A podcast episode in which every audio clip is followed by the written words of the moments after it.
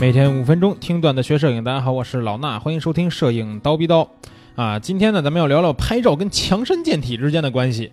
其实就是最近呢，我跟一个咱们的听友啊，在微信上聊天儿，然后他跟我说，他说他这个喜欢拍风光，然后经常呢出去拍风光都是呃非常的辛苦，每天呢都要特别早的起来，因为拍拍日出嘛，日出其实有时候夏天有时候四五点就得去拍。对吧？其实大家感觉六点多去拍摄挺早的，但是六点多其实这个日出很很多情况下，日出都已经这个太阳升起来了，天都白了，那就不好看了。所以要拍那种。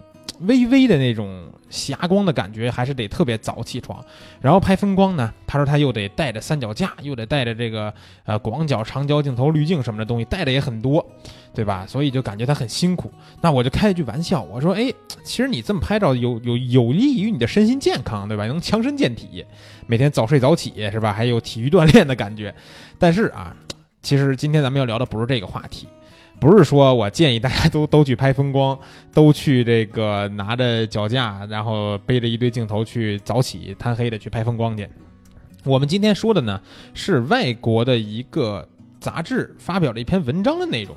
他们说呀，经过研究之后发现，说每天都拍照，然后把这个照片分享出去，能够从多个层面对我们的身心健康产生有益的影响。什么意思呀？对身体有好处，对吧？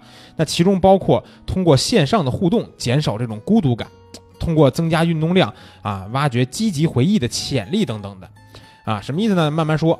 呃，他说这个拍照和分享每天的照片这个行为，可以通过自我的关注获得治愈，达到自我进步，然后获得其他人认可，然后这样呢有益身心健康，而且在线社区交流提供了。比较相同兴趣的人们去定期互动的这种机会啊，这个可以减少你的孤独感。拍照片的时候呢，积极的态度会改善原有的记忆，让回忆的幸福感大大增加。也就是说，每天拍一张照片，然后把它分享到你的社交媒体上，能够提高你的幸福感。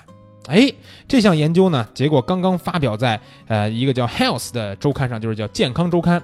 这里边一篇文章，这项研究呢是由英国的谢菲尔德大学一位教授和兰卡斯特大学的另一位教授一块儿完成的。他们选择了，这不是光光扯淡啊，人家是选择了人去做的样本调查。他们选择了年龄大约在二十到六十岁之间的一些对象去作为研究样本。参与这个研究的人呢，每天都会在社交媒体发布照片，比如说 Instagram 呀或者 Facebook 之类的。那每个参与的拍照者都会被进行为期两个月的观察，研究人员记录了他们拍摄的照片，对图片的描述，以及他们在社区中是怎么跟其他的一些朋友啊、摄影师进行互动的。两个月以后，再对这群参与者进行了电话的采访。有人说，说能每天花五分钟做这件事，啊，是一个非常有创意的事儿，我觉得非常的棒，因为它给了我去发现美的动力。这句话什么意思呢？就是说，其实我觉得每天坚持拍照这件事儿呢，是一个好事儿。它在于能够一个优点，就是让我们每天去拍照，能够培养自己镜头的敏感程度，能够对周围事物有一定的发现能力。不会说啊，我比如说我天天都不拍照，啊，今天好像是想拍点照片了，不管是扫街是吧，拍人像，拿着相机就去拍去了，你已经没有了那种敏感程度。你拿起相机的时候，你可能不知道应该怎么拍。但是如果一个人天天都在拍照，他看到这个场景，他就知道哦，我原来我怎么拍过，对吧？我对他有过任何的构思。那从回忆里边去提取这些东西，也许能更好的帮我们去完成后面的拍摄工作。同时，你强制要求自己拍照，我不知道大家试没试过啊？你们可以试试。当你要求你自己每天都拍一张你自己能认为是比较好的照片，然后发出去的时候，它不能是乱拍啊，不能说我随便拿着就是大街上拍一张。它是一张我真正构思过、我想拍的好照片那这时候你就需要每天的去想，我到底在什么地方能拍到好照片对吧？我在这个场景里边能找到什么样一个特别好看的场景，用构图的方法去表现它。这时候呢，当每天都做这件事儿的时候，你会强迫自己去锻炼你摄影方面的构图啊、发现啊等等的这些观察的思维，这是很好的。那还有一位这个参与调查的人呢，他说跟其他人联系。把照片分享出去，然后得到回复，遇到一些很有意思的人，这就像是同时跟许多人进行私人谈话，听起来好像有点奇怪。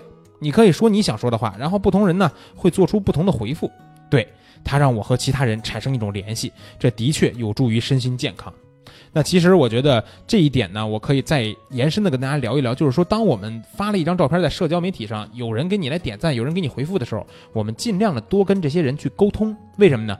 因为大家会发现，你发一个照片，很多人都是来捧场的，对吧？说好看啊，真好。给你点个赞之类的，但是他们其实每个人都会发现你照片里边的一些问题，但他们不会在刚开始的时候就给你留言，就是说他不会在第一条里边就给你留言，就说你这照片有什么问题，因为这是出于最基本的礼貌和尊重嘛。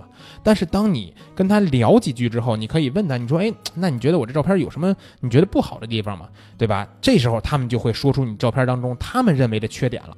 这些缺点仁者见仁，智者见智，不一定是好，不一定是坏，但是听了对大家没有坏处。不要每天沉寂在自己都被赞扬的这个讨论声中，对吧？得到自己的一些这个缺点的点评也是不错的。那还有一个这个参与调查人说，不管当时情绪低落，或者是有什么值得回忆的美好记忆，在拍摄的时候，我总会附加一些积极的回忆在其中，就像是我有一个非常可爱的能坐在外面午餐的半小时时光一样，简单美好，令人放松。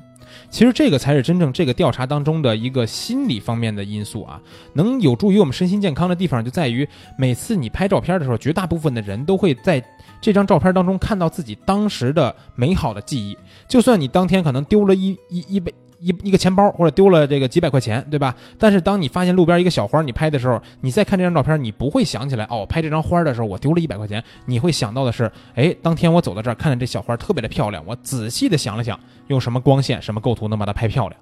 这就是对于我们回忆当中能够积极的去提取这些美好的回忆的一个帮助，对吧？这个是完全有助于我们的心理方面的身心健康的。所以呢，希望大家能够去尝试。不管你能坚持多长时间，有些人坚持一个礼拜，有些人坚持一个月，有些人几年了还在坚持，每天拍一张照片，把它分享出去。